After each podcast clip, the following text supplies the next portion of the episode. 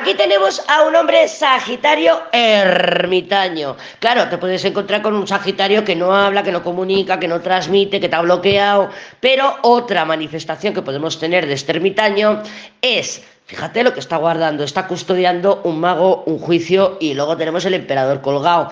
Puede ser que está gestando este, este Sagitario Sabemos que el ermitaño no gesta, que pretende gestar, pero bueno, está guardando, si lo prefieres lo decimos así, está guardando que tiene ganas de nuevas experiencias, tiene ganas de explorar, tiene ganas de conocer, Puede que no te lo esté diciendo, puede incluso que te haya bloqueado y que esté buscando una reacción tuya o que realmente esté en eso, que esté conociendo nuevas posibilidades, nuevas personas, nuevas experiencias, nuevo lo que sea, nuevas situaciones. Pero claro, mmm, habría que ver cuál es tu situación con él, ¿no? Pero claro, con un ermitaño, si te tiene bloqueada, que sepas que anda en eso, que sepas que anda eh, buscando cosas.